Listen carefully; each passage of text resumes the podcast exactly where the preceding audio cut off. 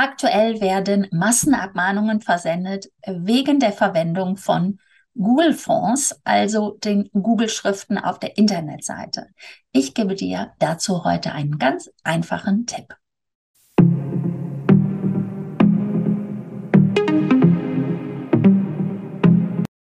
Ja, herzlich willkommen wieder zur neuen Ausgabe zur Sache Digitalität.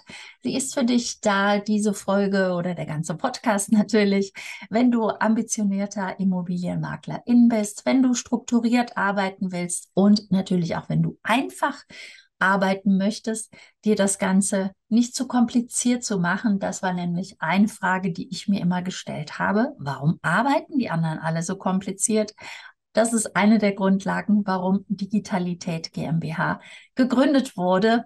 Und jetzt geht es heute um das Thema mal wieder DSGVO, also Datenschutzgrundverordnung. Und aktuell spreche ich darüber, weil es derzeit Abmahnungen hagelt. Warum hagelt es derzeit Abmahnungen? Es gibt ein Urteil, das ist bereits schon im Januar 2022 gefällt worden vom Landgericht in München. Da hat ein Kläger geklagt, dass seine Selbstbestimmung nicht berücksichtigt worden sei. Und das, weil auf einer Webseite die Google-Schriften genutzt wurde. Ja, und da fragt man sich natürlich, hä, was hat denn eine Google-Schrift, die ich auf meiner Webseite implementiert habe oder importiert habe, damit zu tun, dass dann auf einmal eine Abmahnung bei mir im Unternehmen landet?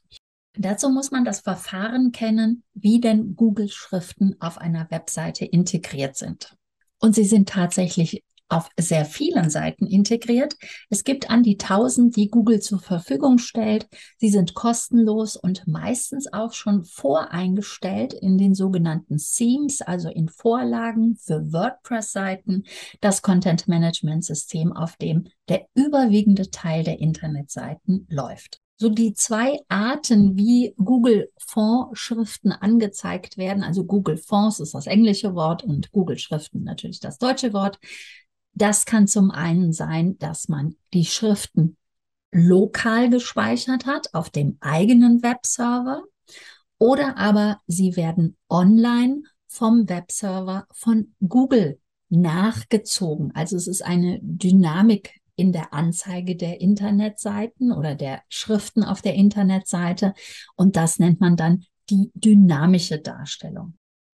Bei der ersten Variante hat man kein Problem, da werden keine Abmahnungen verschickt, da brauchst du dir keine Sorgen zu machen.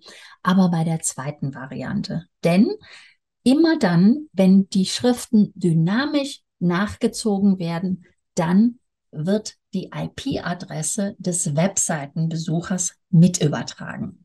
Und da die Server in den USA liegen von Google und die USA kein EU-Land ist und auch allgemein bekannt ist, dass bezüglich Datenschutz die USA als ein unsicherer Drittstaat betrachtet werden.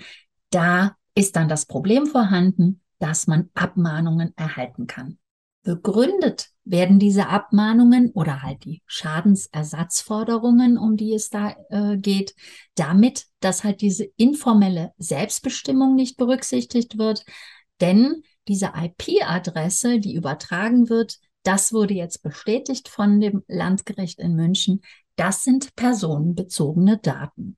Und laut Artikel 13 vom Datenschutzgrundgesetz ist es ja so, dass man dazu eine Einwilligung haben muss. Ja, und wie mit bitteschön möchtest du die Einwilligung einholen eines Webseitenbesuchers?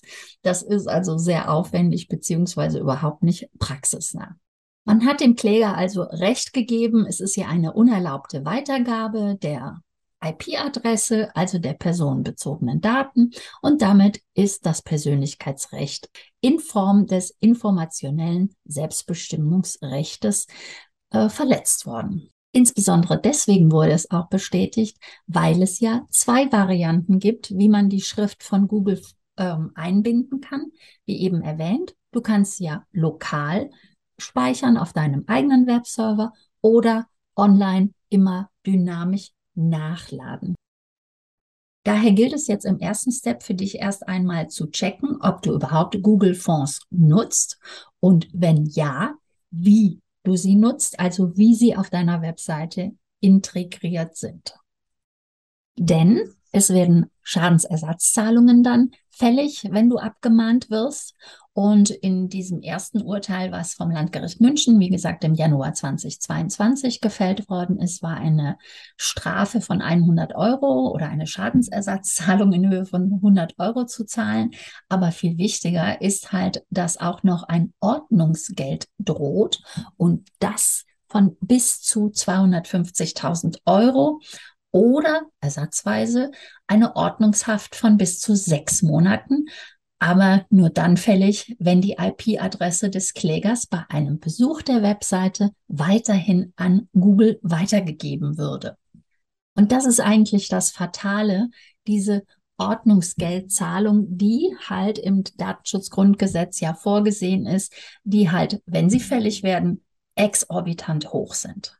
Aber keine Panik. Auch wenn du schon eine Abmahnung erhalten hast, bitte zahle nicht sofort. Ich sage dir jetzt warum und danach kommt auch der Tipp, was ich dir empfehle, denn ich empfehle dir etwas ganz anderes. Doch erst einmal, falls du eine Abmahnung schon im Briefkasten hast, dann halt der Hinweis, nicht nur von mir, sondern auch von Rechtsanwälten, bitte zahle diese nicht. Denn Erstens, die Datenschutzverletzung muss nachgewiesen werden von dem Kläger beziehungsweise von dem Abmahner, der dir das zusendet. Dann muss auch nachgewiesen werden, dass der immaterielle Schaden wirklich entstanden ist. Und drittens, wenn systemisch vorgegangen wird, also gezielt danach gesucht wird, wer die Google-Schriften dynamisch verwendet, dann macht sich derjenige, der systematisch vorgeht, strafbar, da hier dann vorsätzlich gehandelt wird. Und es gibt auch noch einen weiteren Punkt. Experten gehen nämlich davon aus, dass ein anderes Landgericht nicht unbedingt das Urteil vom Landgericht München bestätigen wird. Also prüfe als erstes, ob du Google-Schriften überhaupt auf deiner Webseite verwendest. Und wenn ja, auf welche Art und Weise sie auf deiner Webseite eingebunden sind, ob sie lokal gespeichert sind oder online jedes Mal nachgezogen werden. Und natürlich findest du auch hier unterhalb des Podcasts äh, den Link, den ich dir zur Lösung des Problems gebe, den, den viele empfehlen bevor ich jetzt gleich zu meiner Lösung komme. Es gibt eine, es gibt mehrere Seiten. Ich verlinke dir die Seite von E-Recht und dort findest du dann eine Anleitung, wie du die Google-Schriften dann auch tatsächlich lokal einbinden kannst. Ich favorisiere jedoch etwas ganz anderes. Und zwar nutze überhaupt keine Google-Fonds. Nutze ganz andere Schriften. Klar, es gibt tausend Schriften, die Google anbietet, aber sie werden natürlich von vielen genutzt und damit machst du dich vergleichbar und austauschbar. Denn deine Seite sieht so aus wie viele andere Seiten auch. Gerade auch in der Immobilienbranche haben wir sowieso diese Austauschbarkeit. Es ist gewöhnlich, also ziemlich ähnlich und du bist dann so vergleichbar und kaum unterscheidbar von anderen höre hier auch gerne direkt meine erste Podcast-Folge zu dem Thema Positionierung. Ich empfehle dir also, sei eine Marke, sei einzigartig und dazu gehört natürlich auch ein eigenes Branding mit einer eigenen Schrift. Kaufe dir einmalig eine Schrift. Auch dazu gebe ich dir einen Link, myfonds.com. Dort findest du unzählig viele Schriften. Diese bezahlst du dann einmal, bekommst dann einen Download einer Datei und diese lädst du einfach wieder hoch auf deine Webseite. Also hast dann diese lokale Lösung, dass du die Schriften auf deiner Internetseite eingebunden hast und das ist dann deine Schrift. Damit machst du dich einzigartig und unterscheidbar. Es reicht aus, wenn du dir zwei Schriftarten aussuchst, zwei Schriftarten, die zusammenpassen. Lass auch gerne deinen Webdesigner einmal mit drüber schauen, dass die zusammenpassen. Und dann gibt es immer ein Paket zum Kaufen, also mit fetter Schrift, mit Leitschrift, mit äh, dünner Schrift, mit normaler Schrift. Also es ist immer ein ganzes Paket mit kursiver Schrift. Wie gesagt, auf myfonds.com findest du eine Vielzahl an Schriften zur Auswahl. Und damit du dann auch ganz sicher bist, dass nicht durch irgendeine Standardeinstellung von irgendwelchen Vorlagen, die du einmal hochgeladen hast auf deiner Internetseite, nicht angezeigt werden, also dass du da sicher bist, dass Google Fonds definitiv sich nicht auf deiner Internetseite befinden, dann gibt es ein Plugin, damit kannst du dann äh, wirklich das ähm, verhindern, dass die Google-Schrift angezeigt wird oder auch löschen lassen. Und entsprechend heißt auch das Plugin Disable and Remove Google Fonts. Auch das verlinke ich dir unterhalb des Podcasts. Du musst nichts konfigurieren, du brauchst nichts einzustellen. Es sind wirklich nur drei Klicks und dann ist es fertig. Super einfach und simpel. Und keine Angst, auch wenn dann die Google-Fonds deaktiviert sind, der Text wird trotzdem angezeigt. Das ist ja die neue Intelligenz in der Technik, in der modernen Technik, dass dann auf andere Schriftarten zurückgegriffen wird. Genau das ist mein Tipp für heute für dich. Ein erster Schritt für eine Einzigartigkeit. Deaktiviere Google Fonts auf deiner Internetseite, indem du das Plugin Disable and Remove Google Fonts nutzt und kaufe dir zwei eigene Schriften, die du ab jetzt auf deiner Webseite nutzt. Machet, machet dir einfach und sei gleichzeitig einzigartig.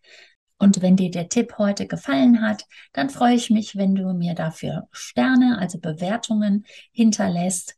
Du darfst auch gerne davon anderen erzählen und meinen Podcast bewerben.